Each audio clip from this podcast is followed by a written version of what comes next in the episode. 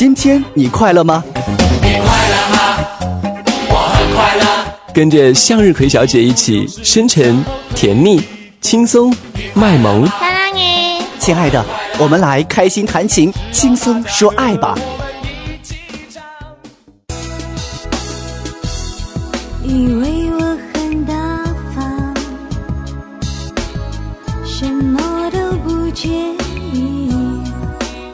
大家好，我是向日葵小姐。醋呢，在生活中是必不可少的一种调味料。吃醋呢，也是妒忌的同义词和比喻词。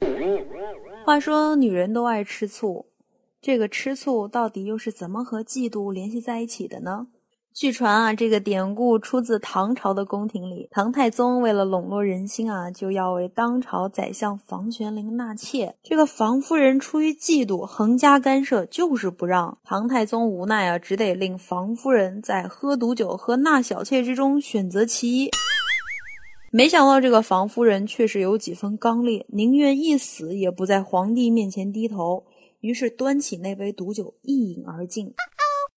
当房夫人含泪喝完后，才发现杯中不是毒酒，而是带有酸酸香味的浓醋。从此便把这个嫉妒和吃醋融合了起来，吃醋便也成了嫉妒的代名词。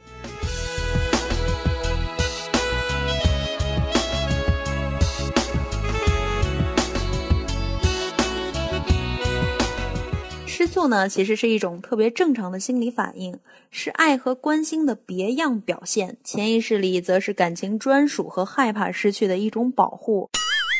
恋爱或婚姻中，如果两个人对彼此都视而不见，一点醋都不吃，爱情也就淡而无味了吧。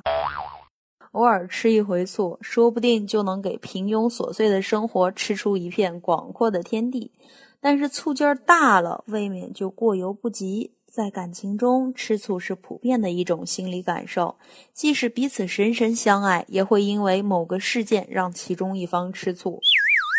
理性的嫉妒不会导致人采取极端的手法，只会让你在遇到情感问题的时候啊，用爱来应付，也就是说，弥补自己的爱，用更加完美的爱去牢牢拴住对方。别跟我说对不起。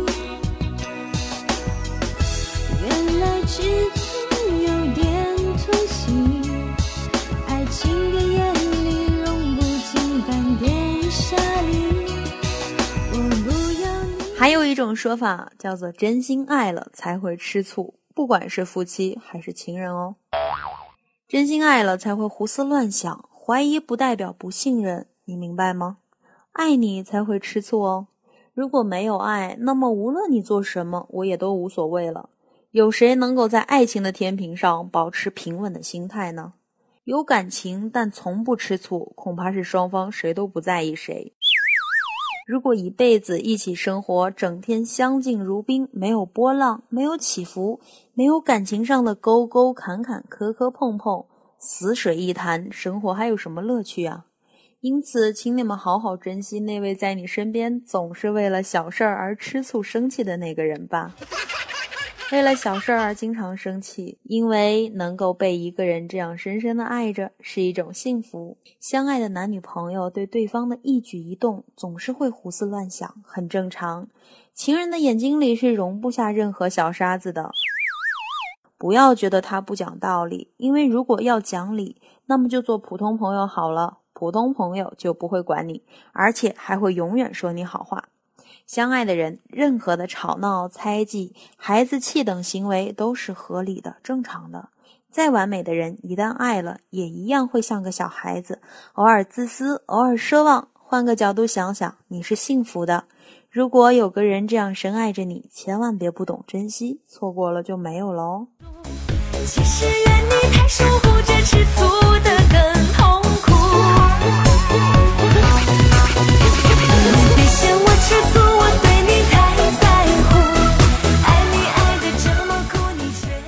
这个吃醋也要把握一个度，究竟什么样才是吃醋中的上品、中品和下品呢？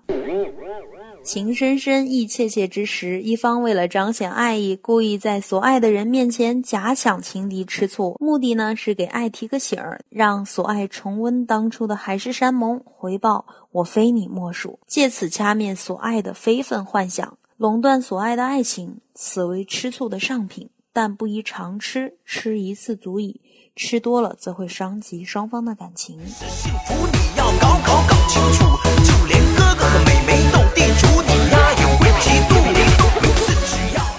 过多次表白爱心，得知心仪之人芳心另许，情已奉献给了另外一个人。虽说心中酸溜溜的不是滋味儿，但绝不再继续纠缠心仪之人或所爱，而是衷心祝福他，或他已经觅到了真正的幸福。此乃吃醋的中品，值得嘉许。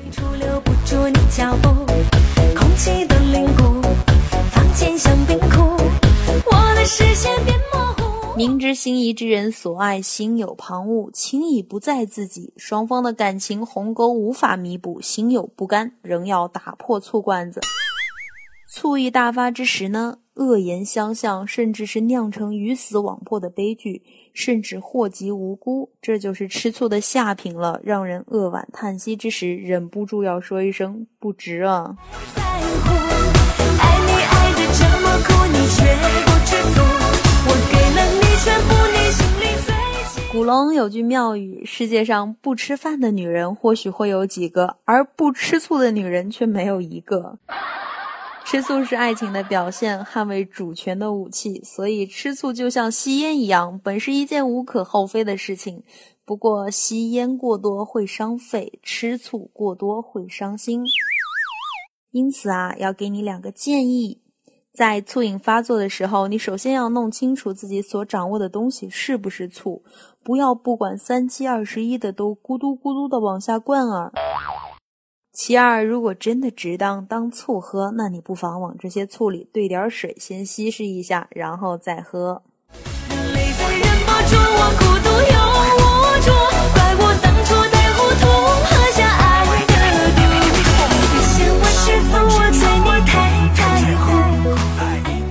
朋友可以下载喜马拉雅客户端来收听我的节目，与我互动留言点赞哦。感谢各位的收听。是你大腿躺不放，想要抬你